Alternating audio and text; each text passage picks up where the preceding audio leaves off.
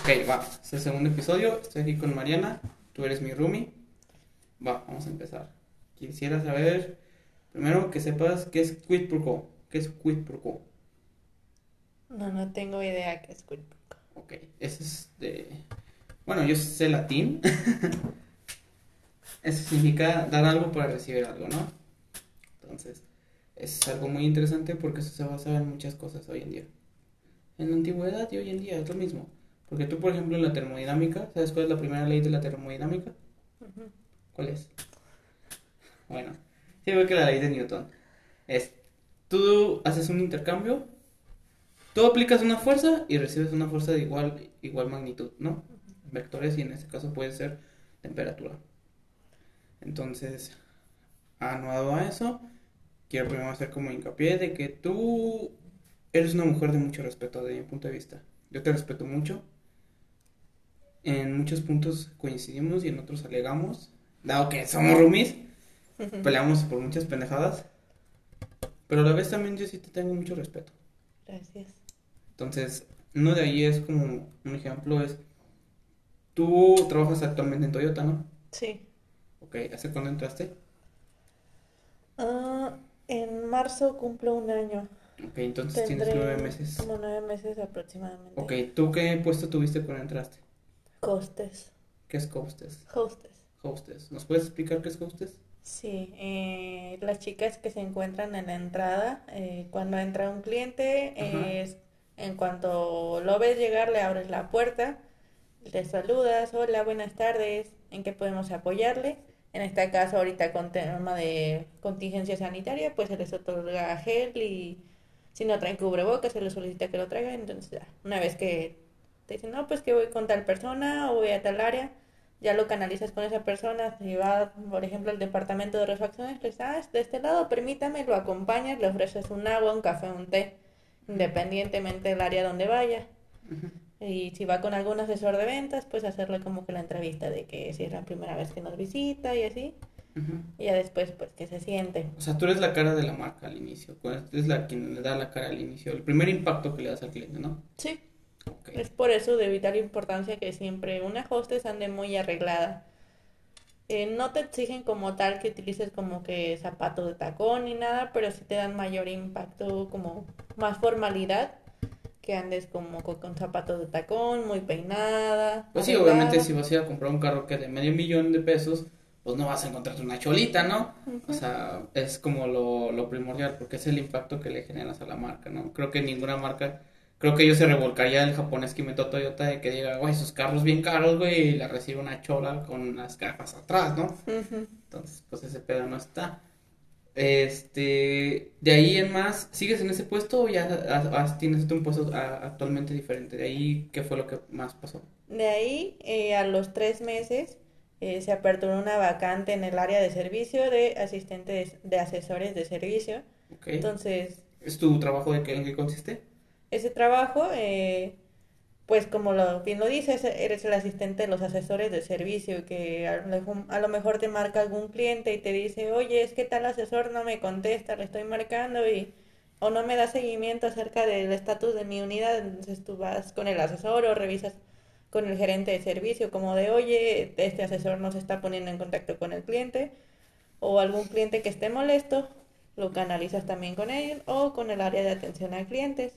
Ok, entonces, ok, como dices tú, la host es el inicio, después de ahí puedes ir con servicio o como dices tú. El asistente de servicio es como el recepcionista.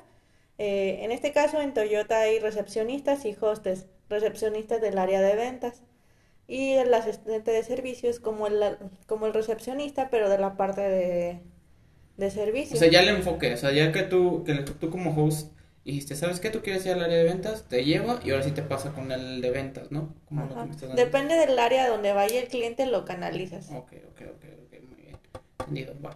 ¿Y de ahí sigues en ese puesto o haces- No, de ahí pasaron como dos meses eh, y me ofrecieron la gerencia de atención a clientes. Ok, entonces déjame entender, duraste como quien dice cinco meses en una empresa y ya ahorita ya eres gerente. Sí. Ok, muy bien. ¿Y cómo se logra eso tan... Pues que es que se escucha muy cabrón, ¿no? Yo conozco personas de que prácticamente, te voy a decir un ejemplo, yo que trabajé en Cinepolis, No mames, mi gerente tardó como 10 años en llegar a ser gerente. Sí, sí. no, Entonces, a- a- hay personas que tardan, pues verga, 10 años es lo que tiene, ni siquiera tiene mi sobrina de vida. O sea, ella tenía más de tiempo de vida que mi carro vivo, o sea, entonces, a- algo estás haciendo bien, ¿no? Sí, bueno, también hay, hay personas que tienen años trabajando para la marca y pues llego yo y me, me ofrecen el ¿Qué crees que fue la diferencia? ¿Qué crees que sido Eh. como la cuestión que dices, güey, tú tienes algo que, que sé De yo? hecho, cuando me, cuando me ofrecieron ese puesto, algo que sí, que yo no lo había contemplado antes y a lo mejor sí lo tengo, pero yo desde mi perspectiva no lo notaba, fue me dijeron, ¿sabes qué? Te estamos ofreciendo también este puesto por una de los, una de las cualidades que tú tienes, que es la seguridad. Eres una persona muy segura de ti misma, que dices algo y lo dices con tanta seguridad, aunque a lo mejor no conozcas del tema, pero estás segura que te vas a empapar y vas a dominar ese tema. Ok, ok. Eso se le conoce retórica. Eso es una retórica muy buena. Que también igual yo comparto esa parte, ¿no? Que como te digo, muchas veces que hemos salido, digo, es que mi retórica es muy buena. Lo que yo te hable, yo te lo digo con tantos huevos y confianza, que posiblemente yo te esté diciendo una mamada, ¿no? Lo más probable. Pero yo te digo tan seguro esa pendejada que te, tú dices, a la verga, güey, te haces pensar si en realidad es verdad lo que me estás diciendo, ¿no? Entonces, eh, la cuestión es eso, o sea, que tú digas una cosa o que yo te diga una cuestión, pues segura o certera. Obviamente no estoy diciendo que llego por la mamada, ¿no? Pero A sí, veces. a veces, a veces. Pero que yo te diga una cosa de que, a ver, güey, por ejemplo, lo que te digo está fundamentado en algo o te lo digo yo con fundamentos, ¿no? Sabes que yo creo que lo que tú me estás diciendo es una mamada por esto, por esto, por esto. Esa es la retórica. En este caso, como dices tú, posiblemente tú te, te falta un poco en el tema de que digas, oye, no estoy muy segura de, este, de esta cuestión, pero lo dices con una seguridad. ¿Sabes qué, güey? Porque eso es muy bueno. Eso es en la, en la cuestión de ventas. Es cabrón. Si yo llego con un cabrón a comprarle un carro de medio millón de pesos y el vato no sabe ni qué vergas, güey, ¿tú crees que qué, ganas te dan? Pues no, te das confianza como de este tipo, ni No siquiera sabe ni de qué me está hablando. En cambio, si tú llegas, obviamente, en Apple, lo que tienen son los genius, que son los güeyes que te reciben. Esos güeyes tienen que estar empapadísimos de los pinches teléfonos. Te tienen que mamar el sistema operativo, te tienen que saber qué son las características de cada pinche equipo. O sea, cada mamada que te tengan que decir. O sea, si tú vas a Telcel, los asesores de marca son igual. Te tienen que decir a detalle y a fondo qué chingos estoy diciendo con lo, con lo que te estoy vendiendo. Porque mínimo refutarte con la retórica y decirte, güey, pues lo que te estoy vendiendo para mí es lo menos chingón, ¿no? Entonces, como dices tú, ¿qué te pasa si tú vas y compras una camioneta de un millón de, pe- de pesos? Y tú llegas y tú vienes con el dinero, ¿sabes que Yo quiero comprarme aquí, o que te van a ir una flotilla. Y te recibe un vato bien meco de que, no, pues déjame ver, pues, pues nomás arranca. Y pues obviamente, ¿qué chingados vas a hacer con eso, no?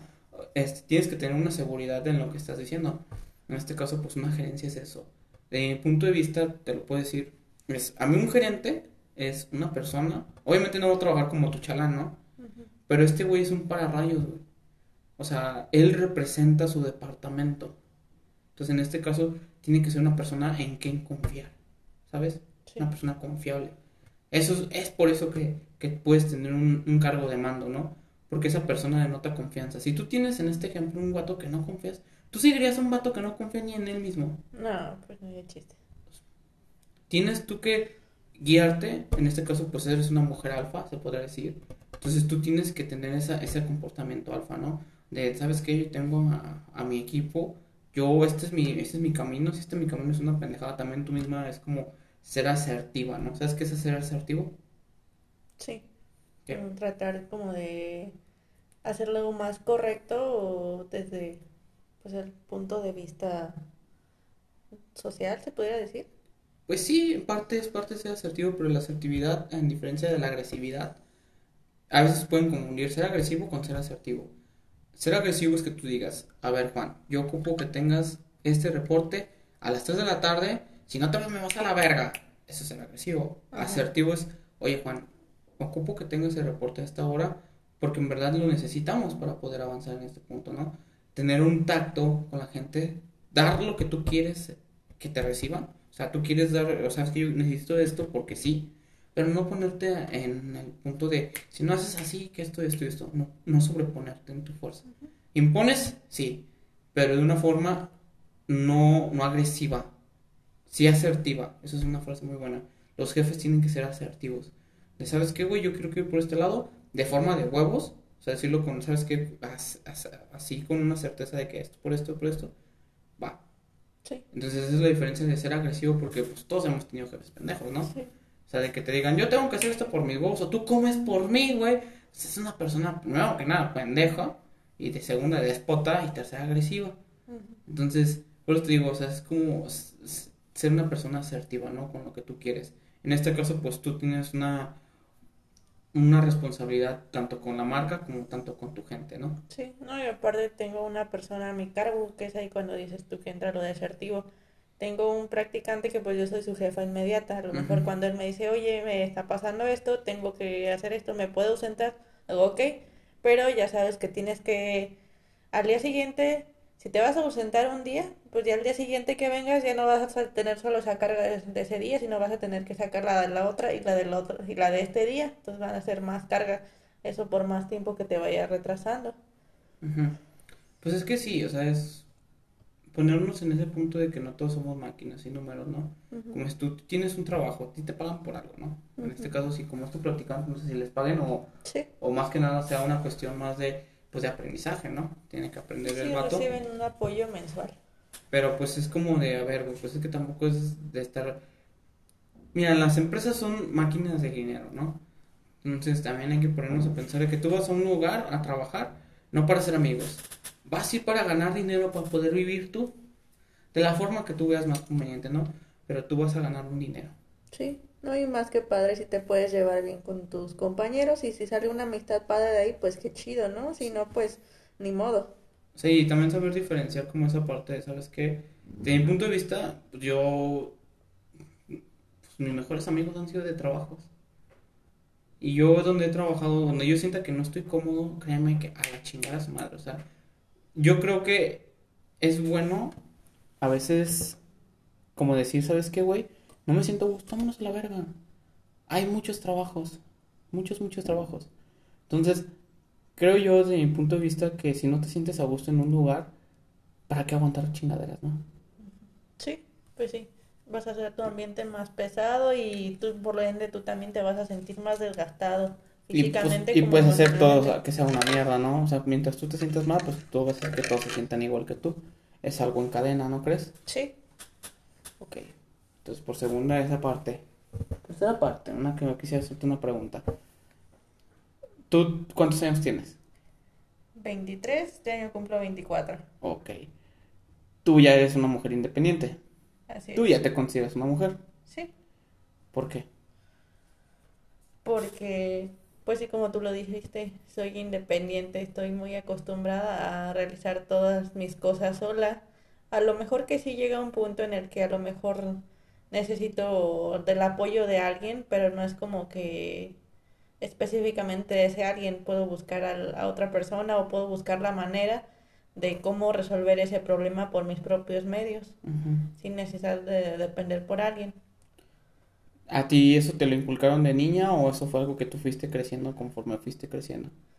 Pues desde niño, mi papá también siempre nos enseñaba a hacer cosas, era su palabra de él era como de, vengan, vamos, les voy a enseñar a hacer esto, no sé, a enjarrar, a poner un foco, a cambiar una llanta, a poner vitropiso, a maquinar cosas así, porque decía, vengan, yo no quiero que ustedes sean unos inútiles y dependan de alguien más. Ok, bueno, para este punto, quiero que entiendan, ella es una morrita. Este, no es fea la morra. Y me está diciendo que sabe enjarrar. O sea, Y soldar, y Soldar. muchas cosas. ok. Entonces, pero también cabe recalcar, ¿tú de dónde eres? De Valle de Santiago. Ok, la gente que no ubique dónde es Valle de Santiago, ni yo sabe dónde es. Entonces, ¿nos puedes ubicar dónde es ese lugar? Ok, está situado en Guanajuato, está aproximadamente a una hora y media de Guanajuato. Ah. Es una, se considera ciudad, aunque algunos le digan que no, que es un rancho, porque Es que, ¿cómo tú puedes considerar una ciudad? ¿Por qué? ¿Por qué la consideras una ciudad? por la cantidad de habitantes. Ah, o sea, si yo concentro en un estadio, ¿cuántos habitantes tienes en Valle Santiago?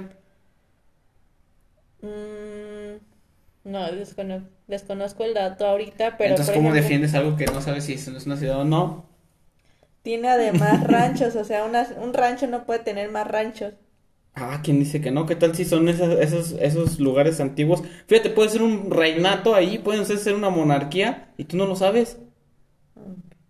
Mira, ya te investigué el dato. En Valle de Santiago hay actualmente 150.054 habitantes. 150 mil, o sea, casi un estadio azteca. O sea, el estadio azteca es una, una ciudad. Pequeña. Ok, ok. ¿Y qué hay de bueno ahí en, en Valle de Santiago? Valle de Santiago es muy conocido por sus siete luminarias. Con siete luminarias se refiere a siete volcanes que están extintos. Ah, o sea, tenemos volcanes aquí en Guanajuato y no sabíamos. O sea, ahorita lo que pasó en Tailandia nos puede pasar aquí. Eh, no, porque ya están extintos. Ya hicieron erupción. Ah, o sea, les, les cayó un meteorito igual que los dinosaurios. Ya hicieron erupción hace mucho tiempo. Ah, mucho tiempo. ¿Estábamos vivos para ese entonces? Pues yo O sea, si tienes siete volcanes es una cadena de fuego. Se supone que estos volcanes se alinean con la constelación de la Osa Mayor. Mm, como estamos escuchando, entonces en Valle de Santiago creen que en la, en la, astro- en la astronomía y en la astrología. Se creen muchas cosas. En tu lugar de origen, entonces, que aman brujas. No, no queman brujas. En Valle de Santiago también lo- algo común ¿no? Son las frutas, verduras gigantes, perdón. Ah, caray, Eh, ¿cómo es la- eso? las coles y las cebollas. O sea, en una ciudad grande hacen coles y cebollas grandotas. Para- Gigantes. gigantes, ah, muy bien. O sea, hacen, con eso hacen unos chiles molidos muy buenos, quiero pensar.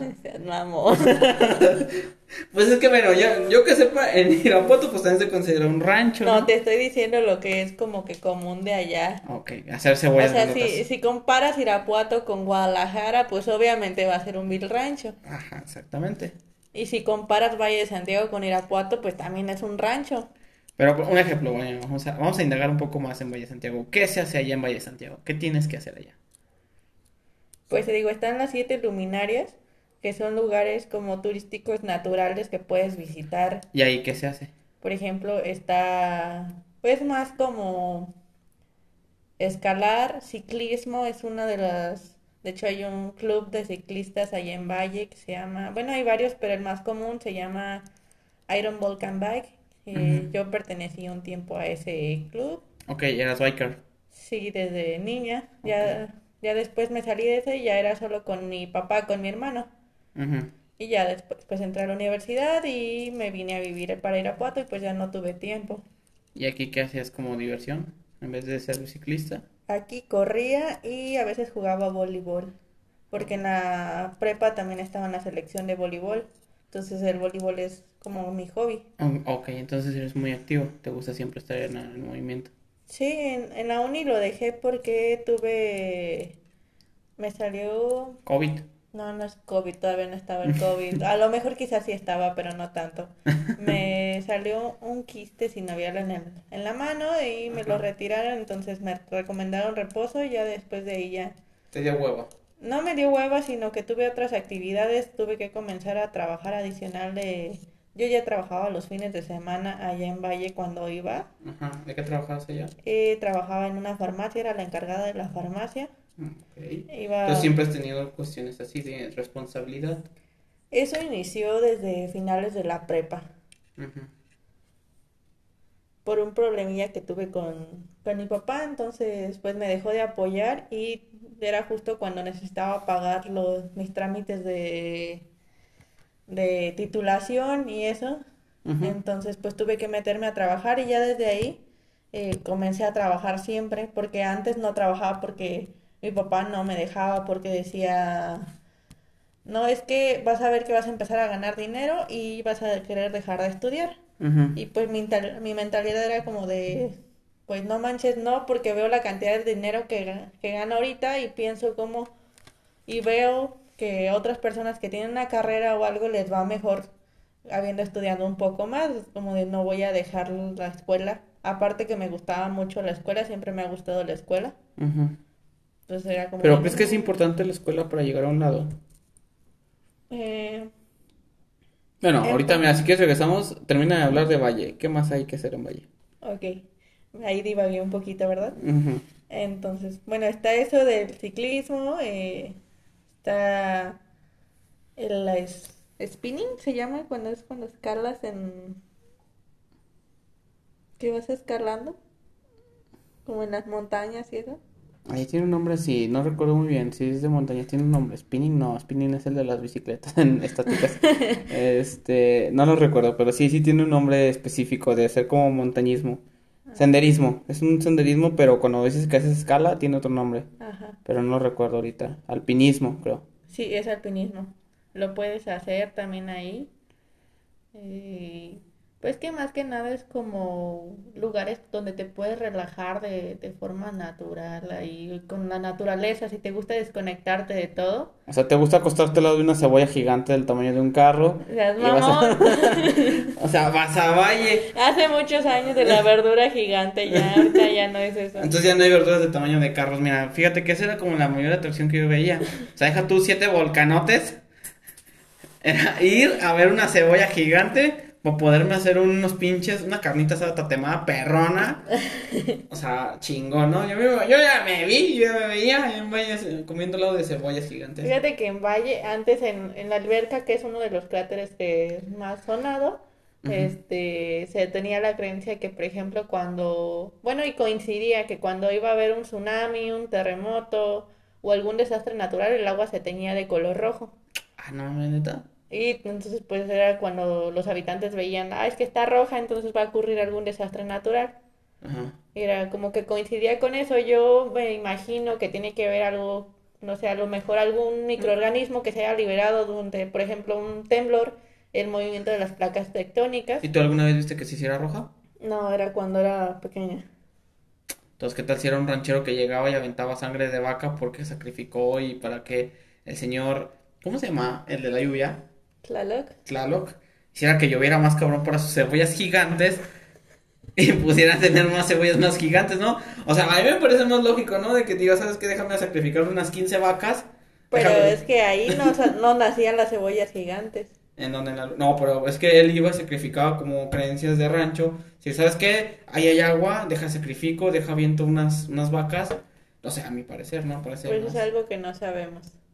Ahí, ahí hay muchos misterios en la alberca. También era como que es muy pantanosa, se llegó a hundir una tolva, no la pudieron sacar. Eh, hay leyenda de la alberca con el cerro de Culiacán.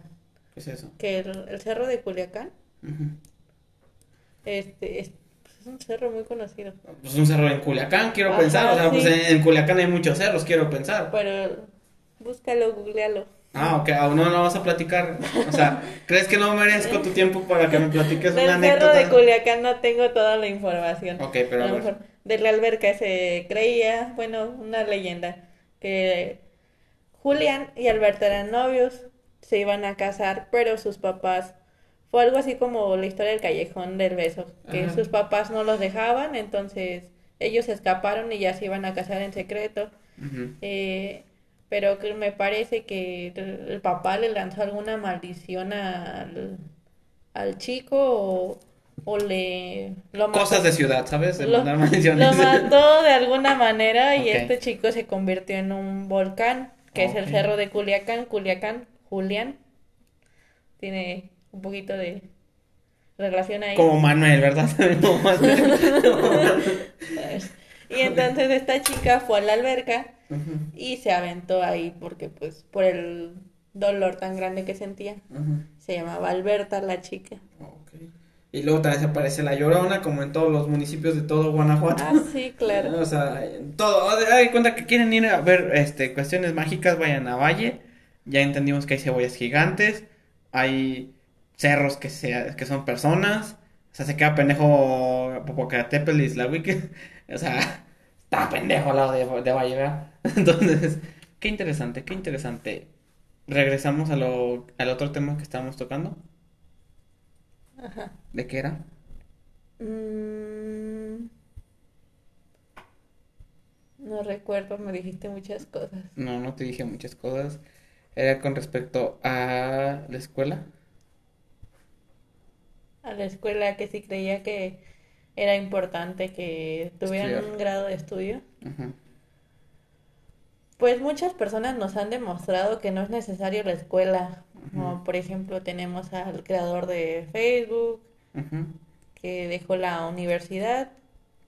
eh, sea, que son personas que no necesariamente Terminaron eh, la escuela. pues. terminaron la escuela para ser grandes exitosas. Por ejemplo, yo tengo a alguien muy cercano que es Ajá. mi papá. Mi papá solamente estudió hasta, me parece que séptimo de primaria.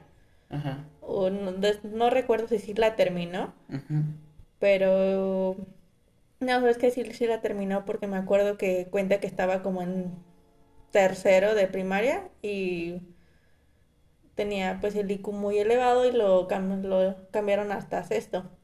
Entonces nada más tuvo oportunidad de estudiar hasta la primaria, pero él es, él es muy inteligente, eh, logró tener su negocio, sus casas, sus carros, o sea, le va muy bien, a pesar de que no tuvo tantos estudios como algunas otras personas que pues sí están relativamente muy jodidas, a pesar de que tengan licenciaturas, maestrías. ¿Tú, tú crees que una persona rica tenga que ser necesariamente que tenga dinero? No, Ok. Es que yo creo que hay dos tipos de personas, ¿no crees? Una persona rica y una persona pobre. Pero anunado a eso, tiene que ver una persona rica con poco dinero y una persona pobre con mucho dinero. ¿Qué quiere decir esto? Que tú seas muy fácil de generar dinero, ¿no? Que a ti se te den los negocios de una forma, este, pues bien, ¿no? O sea, como dices tú, tú conoces a tu papá en este caso y por ejemplo, yo conozco un señor que el señor ni a saber leer, yo creo, y el guato es el dueño de todos los camiones de Acna. O sea, son personas que se les dan muy bien los negocios, ¿no? Entonces, posiblemente sea también esa cuestión, ¿no crees? De que hay personas que les das un peso y te pueden generar tres pesos. sí. Y hay personas que les puedes dar un diez mil pesos y así les dan en su puta madre, ¿no? Ujú. Sí, sí, tienes toda la razón. Claro Pero también razón. es, pero también es bueno, pues, tener más conocimientos. Yo, yo soy de las personas que entre más sepas de todo lo que tú puedas, pues mucho mejor, porque te puedes defender ante la vida. Mira. Que claro, en la escuela no te enseñan realmente cómo, cómo va a estar la vida de difícil, no te enseñan como de, ah, tus patrones van a ser bien culeros, te- o sea, no es nada parecido a, a la vida laboral, pero más sin embargo, ya es que no, a lo mejor tienes ese pequeño conocimiento que te pueda ayudar, a lo mejor que en algún punto, ay, ¿sabes qué? Yo vi esto en la- vi esto en la escuela y me acuerdo que se puede hacer de esta manera. Ya te puedes tener como que un pensamiento más lógico, más asertivo y tienes, por ende, tienes más opciones de resolver tus problemas. Ok. Sí, estoy muy de acuerdo contigo en esa parte. Pero mira, un ejemplo, tú sabes que yo soy una persona estudiada, ¿no? Yo soy un ingeniero mecatrónico. Yo te lo hablo de mi perspectiva. Hay muchas cosas que yo hubiera dicho, si hubiera trabajado primero, la carrera se me hubiera facilitado más, sin problemas. Pero anunado a eso, también es de que digo, güey, lo que a mí me enseñó la carrera es tener un léxico variado, muy cabrón. Mi léxico, si te dan cuenta, puede ser muy burdo. Hablo con muchas maldiciones. Ahorita no tanto, ¿verdad? Pero, pero si se fijan, sí tengo una forma de, contexto, de conte- contextualizar las cosas muy bien. Tengo un léxico, nota, de, de antemano se nota que soy una persona estudiada. De hecho, yo cuando he ido a, a- conseguir trabajo recientemente, créanme que nunca me han pedido el título. A mí yo cuando llego, es, empiezas con las palabras que, que- con las que hablo coloquialmente. Entonces como de, pues este güey sabe. Entonces empiezan a decirme, a ver, ¿qué sabes? Esto, esto, esto esto. Créanme que nunca me han dicho, y tienes carrera, y tienes título. Es como de, a ver, tú se ve que sabes qué pedo, se ve que eres una persona estudiada por tu léxico, me vale madres, ¿no? Entonces, creo que esa es una parte que, que te digo, pues eso es algo que te puede dejar la universidad, ampliar tu léxico y tu forma de apertura de pensamiento, ¿no? Lo que te enseña en la escuela a mí me enseñó como a resolver problemas, güey, a saber estar como bien, en- bien, bien pinche enchu- enchufado en finales de semestre, de valiendo verga bien cabrón con cosas que ni siquiera te enseñan chido. O sea, la neta, a mí la carrera, profe, si me escuchan una de ahí, pues la neta lo quiero mucho, pero pues también se pasan de verga. O sea, era como de, güey, yo te enseño 2 más 2 es igual a 4, güey. Ahora sí, cabrón, con este palito, güey, me saca la distancia de aquí al sol. Ah, vete a la verga, güey. Obviamente es como, no, güey, o sea, el, el sistema que me dan educativo está de la cola, güey. Muy, muy de la cola. Entonces tú tienes que estar como que indagando, leyendo, tú mismo ser una persona proactiva y decir, a ver, cabrón, pues por aquí puede ir el pedo, por acá no puede ir el pedo. Eso es lo que a mí me enseñó, ¿sabes qué, güey? Soy una persona que nunca te tienes que rendir, güey, en las adversidades. Eso, y créeme que al inicio eso me sirvió tener contactos, tener tu book. ¿Qué quiere decir esto? A mí yo entré, yo trabajé en, en GM, estuve en Ford, estuve en una empresa que se llama Kasai y ahorita actualmente estoy en una empresa que se llama Volkswagen. Suena cabrón, ¿no? Suena cabrón. O sea, Sí. estuve en empresas, quiero pensar que pues decentes, ¿no? Sí, son muy conocidas. Pues dudo mucho que, o sea, tu abuelito no, no va a saber ni quién chingados puede ser un teléfono Xiaomi, pero el cabrón sabe que es un carro Ford. Ujú. Tú puedes ir a Haití y te van a decir que es un carro Volkswagen, o un carro Ford, o un GM, un Chevrolet. Entonces, son cosas que todo, todo el mundo es igual que te dijeras, güey, yo trabajo en la coca, güey. O sea, hay personas en África, mamón, que toman una coca pero no toman agua, güey. O sea, son cosas conocidas, pero vuelvo a lo mismo. ¿Qué me ayudó esto? Neta, en form, a mí me ayudó un compa. O sea, este güey me dijo, ¿sabes qué, güey? Aquí pues puedes entrar a trabajar y sobres. Entonces, eso es lo que te ayuda. Tú puedes, en el momento yo siento que yo, si yo por mis huevos yo digo un- a, a compás, oiga, güey, la neta, pues ando vayendo verga, no estoy con trabajo, créeme que me conseguirán trabajo. Eso es lo que te puede servir. De que tú digas, a ver, güey, pues en caso de, pues echarse la mano al inicio, ya después, ya si te la ves pidiendo favores, pues también no mames, güey, échale ganas a la vida, ¿no? Sí. Pero el chiste es como ser una persona y entender que tú tienes un respaldo, ¿no? Mis amigos, créanme, de la universidad, yo los, yo los quiero un chingo, los amo, los pendejos. Pero no los frecuentas tanto. Porque ya cada quien hace su vida. Y ya cuando sales de la universidad tienes una vida de adulto de la verga. Que tienes que tener que pagar impuestos, responsabilidades, ya te tienes que independizar. Si no te independizas y tienes, mira, vete a la verga, morro. Salte de tu casa. ¿Cuántos años tienes? 27 años, actualmente ya voy a cumplir 28, muy bien vividos, te lo puedo decir. Pero es que yo, por ejemplo, pues, yo me siento muy a gusto en esta etapa de mi vida. Yo creo que yo estoy en mi prime. Tú apenas puede que entres a tu prime o ya estés en tu prime. ¿Sabes qué es prime? No. En tu cúspide. Estás en tu, me- en tu meta cúspide. Porque físicamente tú puedes rendir bien cabrón, ¿no? Sí. O sea, tú te puedes exigir ahorita físicamente de lo más cabrón que puedes hacer. Cuando tengas 50 años, ni de pedo vas a hacer la mitad de lo que haces ahorita que tienes 23. Ujú. Igual en mi punto, yo estoy en mi, en mi prime, yo estoy físicamente en forma de decir, ¿sabes qué, güey? Me puedo hacer esto, esto, esto y esto, y me puedo exigir. Igual mentalmente. Entonces llega en un punto en que, como a tu mamá se le iba el pedo de que hablaba y, y decía todos los nombres de tus hermanos menos el tuyo. Entonces, si te das cuenta, esa, esa cuestión mental, ahorita estamos en este momento. De si tú quieres sobresalir, estás en tu momento más cabrón, güey. Y lo tienes que entender. Que este es tu momento chingón, güey, de echarle un chingo de huevos. Lo que pasa con la edad es que vas adquiriendo sabiduría, vas adquiriendo callo. Entonces ya no vas a ocupar la misma energía para hacer lo que hacías de morro, ¿no? Porque ya sabes que si no, no, no disificas esa energía te va a llevar a la verga. Por eso es de que, bueno, no sé si has visto fútbol, pero tú ves un señor que tiene toque, que sabía jugar, pero ya el señor ya no corre, ya el vato nomás se dedica a a hacer que juegue la gente. Sí. Eso es lo que genera la sabiduría y la experiencia. En mi caso, yo, por ejemplo, güey, mataría por saber lo que yo sé ahorita con 27 a mi Rodolfo de 23, sin pedos.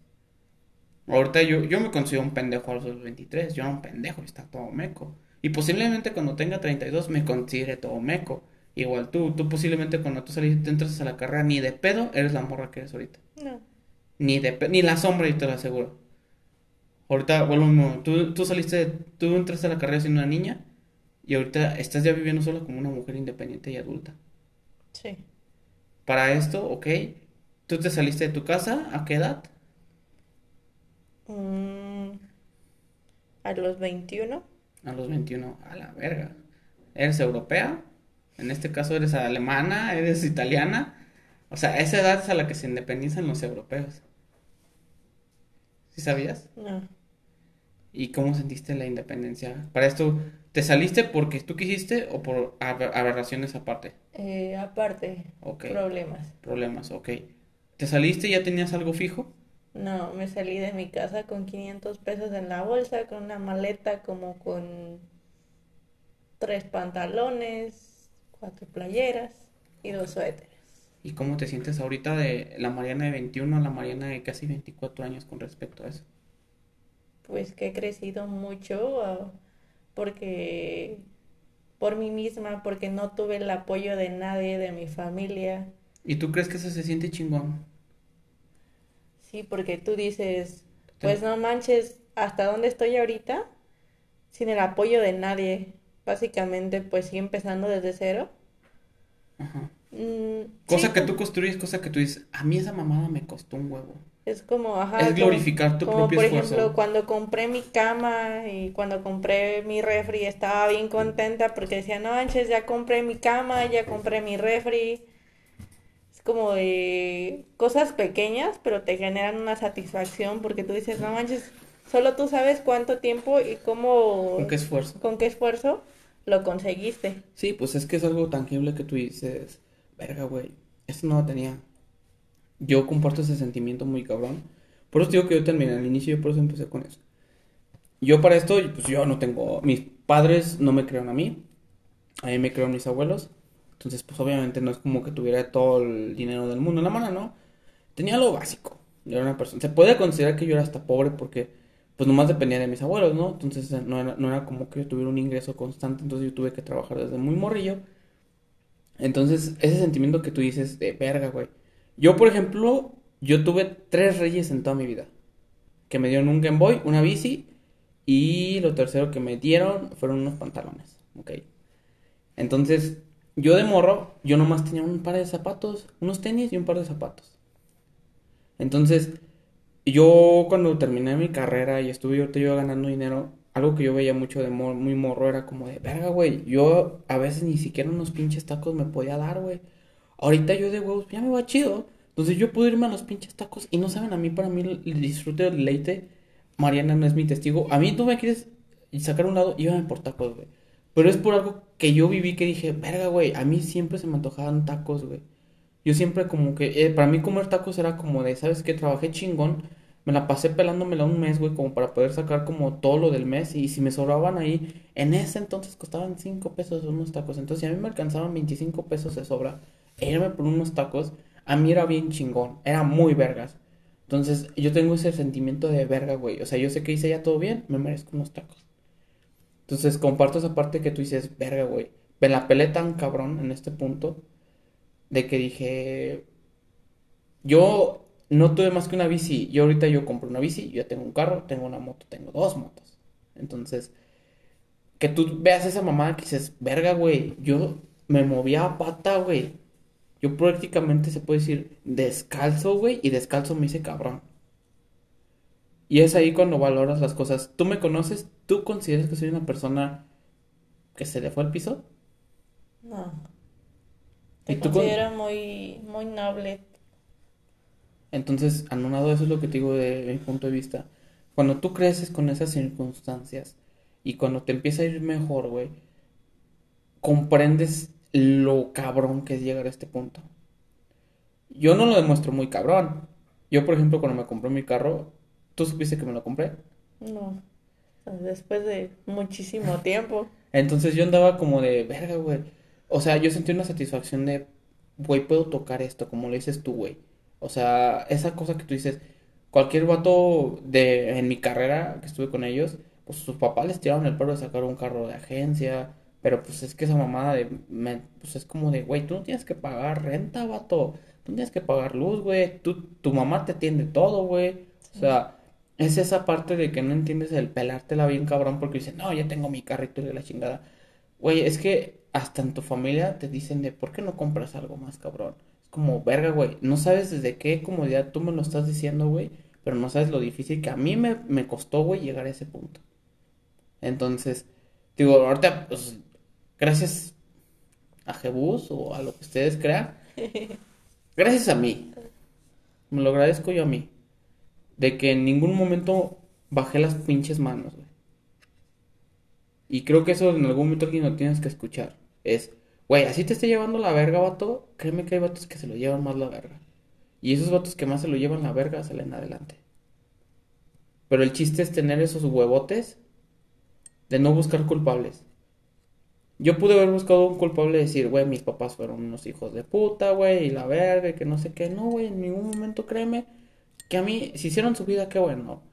¿Por qué? Porque como dices tú, la satisfacción bien cabrona. O sea, que te tomes un vaso de agua, güey. Que a ti te costó ese puto vaso. Que estés sentado sobre la mesa que a ti te costó, güey. Que estés sentado sobre un departamento en el que a ti te está costando, güey. que todo lo que tú tienes es esfuerzo tuyo y de nadie más, que nadie te diga, tú tragas por mí, esos son las pinches ganas, güey, de que tengas que salir adelante. Sí. Y no cualquier pendejo tiene ese nivel. Te lo puedo decir, te lo puedo decir. Tengo compás que tienen la misma edad que yo y viven con sus papás. Sí, yo Y también. los tengo- quiero mucho. Pero tengo conocidos que incluso tienen un poquito más que yo. Y de hecho hace poco conocí a una persona que me dijo, es que yo necesito de motivación una esposa y un hijo para yo salir adelante. Y le dije, es que no necesitas eso. Le dije, yo, yo estoy saliendo adelante y no tengo ninguna otra motivación. ¿Sabes cuál es mi motivación? Mi motivación soy yo misma, crecer como persona, ser una mejor persona cada día, ser alguien que a lo mejor vean en la calle y digan, no manches, Mariana, es alguien que, que impacte ante la sociedad, a lo mejor de cierta manera. No, no buscar como que... no cuando tú te duermes te sientes a gusto. De que Sí. todo lo que tú tienes es tuyo, como dices tú. Sí, es como Esa de- paz mental. de que nadie me puede decir nada, nadie me la puede hacer de pedo porque pues no te lo estoy pidiendo a ti, todo lo tengo, todo lo me lo he ganado gracias a mí, entonces no tienes ningún derecho de, de hacérmela de pedo. Es que sí, es que, mira, yo creo que hay dos tipos de persona. También, como ya te dije, yo tengo un compa que tuvo un hijo y créeme que el güey se puso las pilas bien cabrón. O sea, hay veces es de que eh, tú le encuentras un sentido gracias a otras personas y qué chido que lo encuentren, pero como dices tú, güey, mi dependencia es de mí, güey. Si yo soy feliz, es por mí, güey. Si yo salgo adelante, es para mí. Que si al día siguiente no tengo para tragar, güey, es mi pedo. Sí, solo tú sabrás cómo le haces. Tú sabrás cómo le haces, porque, mira, yo, yo te lo dije, yo tengo amigos de que, güey, neta que envidia, güey, que sus papás le tienen así de paro. Y que no hagan con su puta vida nada, no mames. Si a mí, mis papás me hubieran hecho lo mismo de ayuda, como ayudaron a mi hermano, no mames, yo estaría en otro nivel. Mi hermano aún no se independiza y soy cuatro años menor que yo. Yo ya tengo un año siendo independiente, más de un año siendo independiente. Y créanme que es ese pinche gusto y placer, güey, de hacerlo. En ese momento me dio miedo, me dio pánico. Me dije, a ver, qué vergas, que un ejemplo que tú puedes decir. Yo créeme que yo llegué, yo me cambié de ciudad. Yo me fui a una pinche, me fui a León a vivir. Por eso tengo este acento mamón. Por eso digo sabe. Entonces, yo me fui a otra pinche ciudad si siquiera conocer a nadie, a pesar de que mi, la mitad de mi familia es de León, no me conozco a nadie de allá. Mm, Haz de cuenta que mis papás se separaron y yo no, haz de cuenta que se desapareció totalmente esa parte de mi familia, entonces yo no topo, yo puedo, es más, yo puedo ver a mis primos y no sé quién chingos sean. Posiblemente ya habré trabajado con ellos y quién sabe. Pero vuelvo a lo mismo, yo salí y en ese momento yo me creí independiente. Espérate, pendejo. El día que te vas a vivir tú solo, ahí sí sabes lo que es amar a Dios en tierra de indios. Neta. Porque ahí sí te caes a la verga, güey, te caes bien cabrón. Sí, Yo créanme que en mi, en mi mente todos los días era como de, güey, si a mí me secuestran acá, ¿quién chingados se va a dar cuenta? Nadie. Si a mí me roban aquí, ¿qué chingados voy a hacer, güey? Todo mi dinero lo tengo en el teléfono. Si me roban y me asaltan ya aquí valí verga. sí. Entonces, ese momento, y créanme, está bien cabrón. No sé si a ti te sintiste lo mismo, pero neta, es como de que tú llegues a una puta nueva ciudad, güey, y que no conozcas a nadie. De huevos no conozcas a nadie. Sí, Te, te, te da ese pinche de, vale, verga, güey. O sea, si me lleva la chingada, me carga la chingada. Es como de, o tú te cuidas o tú te cuidas, no hay de otra. Exactamente. Entonces, esa maduración que tú tienes, yo créame que me daba pánico a veces este, salir. Y mis respetos a esa puta ciudad, güey. Yo la amo. Neta, es como de, yo quisiera regresar a vivir a esa ciudad. Pienso regresar a esa ciudad. Porque neta, es tan bonita en ese sentido de que la gente es tan cálida. Es, es- son personas que tú te acercas y que te ofrecen, te ofrecen su amistad sin ningún problema y sin ningún prejuicio. En- o posiblemente cada quien cuenta cómo le va la feria, ¿no? A mí posiblemente a mí me tocó conocer gente bastante chingona, bastante cool. Pero yo sí siento eso. En este caso, tú cuando te viste acá, ¿tú qué ¿Tú cómo lo viviste? Fíjate que a mí me pasó algo muy similar. Bueno, yo ya vivía aquí, eh, de cuando ingresé a la universidad. yo me ¿Qué salí estudiabas? ingeniería bioquímica. Ok.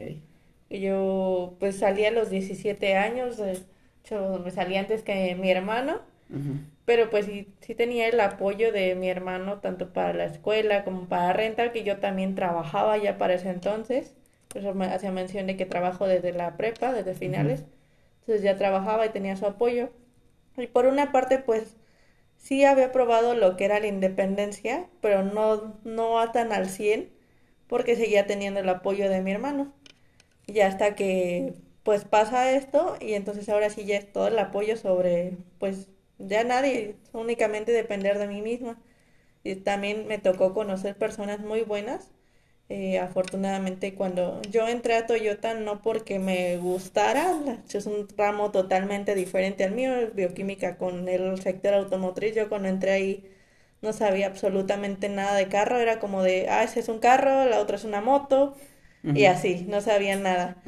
Ahorita considero que he aprendido mucho, pero bueno, entré ahí porque, pues, eh, estaba trabajando en Valle, era la encargada de una farmacia, se llega a tema de pandemia y otros problemas, entonces pues ya pierdo ese trabajo, entro a trabajar eh, por un tiempo a Coppel de empleada temporal, que de hecho ahí me ofrecían y, y me pas- varias veces me llamaron y me dijeron, oye, ya quédate porque me ofrecieron un puesto de de, era de cajas de abono.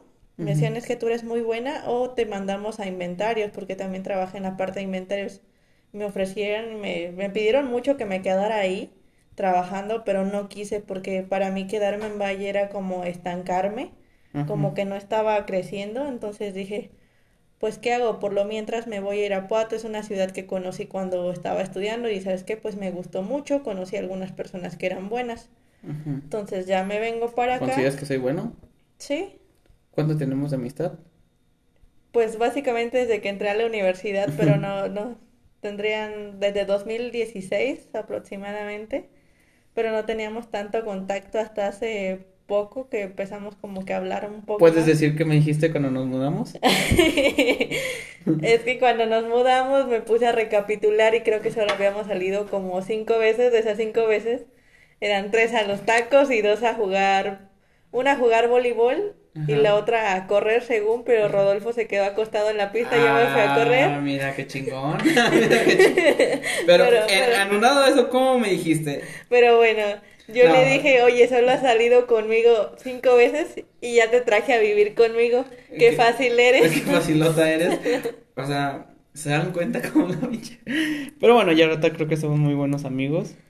Nos llevamos bastante bien, pues somos roomies y como pueden ver, pues sí nos llevamos chingón. Ok. Eh, ah, entonces pues ya me Pero fui. soy un facilote, ¿eh? Sí, es facilote. O sea, invítame a los tacos y... Invíteme yo voy a- cinco idas a los tacos y, Y ya puta, güey, vamos. Dígale, ¿qué onda? ¿Te vienes a vivir a mi depa? ¿Me pagas sin- tanto? Mañana vengo, mañana. Ya, ahorita le digo, Mariana, que bye. Ella, ella me llevó seis veces, que se haga. Va, va, va. Ok, entonces, bueno, pues ya me vengo a vivir para acá. Eh, me vine a, a finales de enero del 2021, ya voy a cumplir un año aquí ya viviendo ya de lleno. Este, estuve un año, un año, un mes sin trabajar porque yo quería algo de mi carrera, estaba ahí aplicando para ciertos lados, de hecho ya había, ya estaba en un proceso final en una empresa que yo quería, no voy a mencionar nombres, pero pues ya nada más estaba yo y estaba la sobrina de uno de los jefes y Sí, pues ya, no ya sabemos a quién le dieron la preferencia. Entonces, pues un amigo, un muy buen amigo, me dijo, oye, ¿sabes qué están solicitando hostes aquí en Toyota? Y yo así como de, no, no quiero hostes, no es, no es algo, no es como de que yo haya estudiado una carrera para después meterme como hostes. Pero llegó un punto donde fue como de no estoy consiguiendo trabajo, me estoy acabando mis ahorros, bueno, trabajo de lo que quería, me estoy acabando mis ahorros, de, de hecho ya me tocó porque para la última de la renta, ese mes que dije, bueno, ya voy a entrar a trabajar aquí, me faltaban 300 pesos para la renta. Fue una sensación muy horrible porque nunca me había tocado pedir prestado a nadie. Le pedí a cuatro personas que se suponía que eran muy buenos amigos, que no, si ocupas algo, yo te lo doy, que no sé qué tanto. Y son personas que pues sí, sí tienen. Y ambos me dijeron, ¿sabes qué? No, no puedo, no tengo. Entonces, a la última persona que le dije fue como que dije, oye, necesito esto para la renta. Y él, de hecho, incluso está en Valle de Santiago y me dice, no te preocupes, ahorita te los deposito. A los cinco minutos yo ya los tenía en mi cuenta. Y fue así como que una sensación de frustración, como Si eran de- amigos, esos Sí. sí eran amigos, ok. Bueno, ya entró a trabajar ahí y conozco a, pues cuando entré a trabajar ahí el sueldo como hostess era relativamente muy bajo, ca- básicamente era como de que solo estaba generando para pagar mi renta y para pagar mi despensa. Vivía muy, muy, muy al día y era constantemente de que al mes era, de que los días 30 que me tocaba pagar la renta, yo siempre andaba bien estresada, me sentía mal, me presionaba muchísimo porque decía, ya viene la renta, ya vienen estos otros gastos y otra vez voy a andar sin dinero y qué feo que me inviten a salir, que me digan, oye, saliendo de aquí nos vamos a ir a comer a tal lado o no quieres ir y yo decirles, no, no, gracias, no tengo ganas, estoy cansada, por no decirles, no tengo dinero. Era, ya después fui como que generando un poquito más de confianza con mis compañeras de ahí del área y una ocasión tocó que me tocó pagar, ah, se me descompuso mi celular y tuve que comprar otro porque pues era pues mi principal medio. Entonces pues era ya el- incluso el abono del celular aparte de lo de la renta con el sueldo de hostes.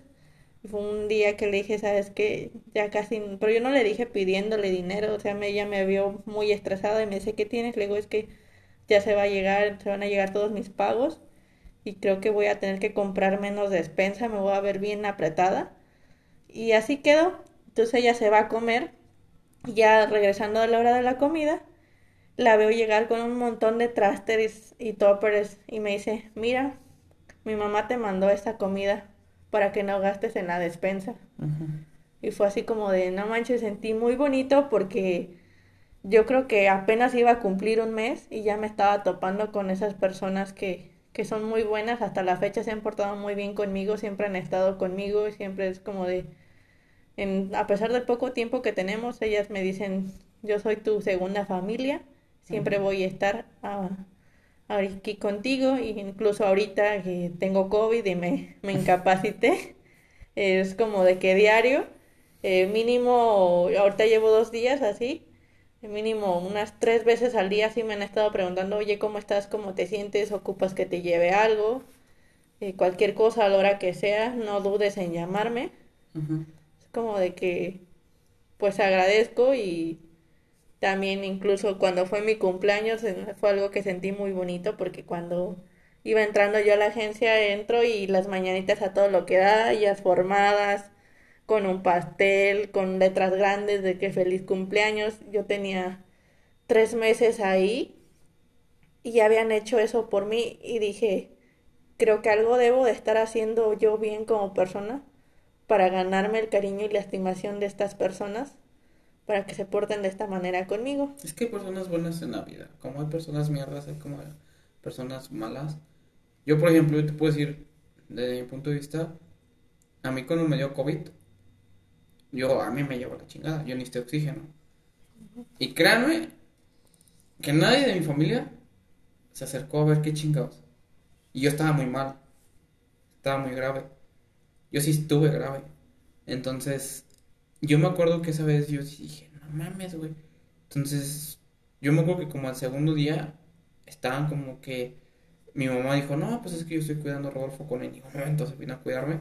Entonces fue como que me dijeron mis tías, oye, pero si te está cuidando re bien tu mamá, ella nos dijo que, que en ningún momento ella vino. Y no, pues empezaron de que no, ¿cómo chingados no? Porque ella me llevó, nada más me llevó a hacerme la prueba. Y yo estaba que me llevó a la chingada. Yo tenía 87 de oxigenación. Entonces, al, a ese mismo día me dijo, no, ya la chingada, yo no me voy a acercar contigo, que son pinches mamadas, que, güey, creo que no agradeces. Y digo, güey, me va a salir lo mismo mamada que me llevaron Uber. ¿Sabes? Entonces, el único amigo que así, te- tengo dos amigos, que te puedo decir con la mano, tres, puedo decir que, que te puedo decir que son esos güeyes con los que yo, sin pedos, confío ciegamente en ellos. Y uno de ellos me dijo, ¿ocupas oxígeno? Te lo llevo. Y ya, nada más. Tres pinches personas. Que yo te puedo decir, güey, son mis amigos. No mis amigos, son mi puta familia. Hay una frase muy buena que es, güey, tú no eliges a tu familia primo, materna, o bueno, mater se le puede decir, pero sí eliges a tu nueva familia que tú quieres forjar con tu vida, ¿sabes? Entonces, a mí en mi caso, pues no. Yo quiero mucho a, mis tías, pues ellas me criaron y todo. Yo las quiero tanto que no las quiero tan, tan cerca. Las, las, las voy a querer siempre. Pero yo sé que pues, son una familia muy tóxica la mía. Entonces yo decido más mejor alejarme de, esa- de esas mamadas. Y yo vivir en paz. Créanme que llegas en un punto en que prefieres vivir en paz, güey. Y si tú juntas a las personas adecuadas y haces tu círculo de una forma adecuada, se puede hacer algo muy bonito. ¿Sabes? Entonces, lo que tú me cuentas, pues sí, güey, es que sí hay gente que tú puedes decir, pues cabrón, o sea, somos, puede ser que seamos hermanos de otras madres. Tú digas, güey, yo confío en este güey ciegamente. ¿Ok? Entonces, a mí eso me pasa, yo tengo compas que te puedo decir, güey, cualquier pedo, a ver lo que pasó, güey, hacemos esto, esto y esto. Que yo te puedo decir, güey, yo puedo entrar a los putazos por este pendejo. Y ninguno es de mi familia. Los digo, el día que yo tuve COVID, nadie se acercó. ¿Cómo chingos pague la renta? Yo sabría. ¿Cómo chingos consigue la comida? Yo sabré. Si yo me moría, yo sabré como vergas. Yo me tuve que enseñarme a vacunar. O sea, a mí me dan pánico las vacunas. Y me tuve que vacunar de exametasona para poder respirar. Entonces, como los, como lo estamos hablando, pues sí, güey, puedes conocer personas muy bonitas en la, en, en, en la, en la vida. Esas personas que te digo las conocí en Cinepolis. Entonces, pues hay trabajos en el que tú puedes encontrar a personas que dices, cabrón, vato, no ocupas, neta, no ocupas a tu familia. Sí. Yo con estos pendejos, por ejemplo, y, bueno, yo cuando me enfer- de, COVID me dicen, yo tengo una tía que trabaja en el, en el seguro. ¿Por qué no vas y le pides el paro? No me gusta pedir favores. Porque vuelvo lo mismo. Yo soy una persona que cree que no todos tenemos los privilegios. Entonces, si una persona normal puede conseguir la vacuna de la forma normal, yo también lo voy a hacer. ¿Por qué? Porque pedirle favores a mi familia, pues, ¿para qué, güey? La neta, digo, son muy tóxicos y pues no, güey, yo prefiero, si yo, créanme una cosa, yo lo menos que puedo pedirles, yo lo voy a hacer independientemente. A mí me gusta hacer las cosas a mí independiente, ¿por qué? Porque a mí me, me gusta decir, estoy donde estoy por mí. Sí. Porque si alguien se echa la pinche medalla del cuello, la neta no. A mí me costó un huevo llegar a este punto. Entonces, si a mí me costó ese huevo, pues güey, ¿para qué le damos méritos a otras personas que la neta el chile no? Entonces, es mejor eso. Y bueno, ya se va a acabar ahorita este episodio. Ahorita le- lo seguimos en el segundo si Mariana quiere. Va, ahorita nos guachamos.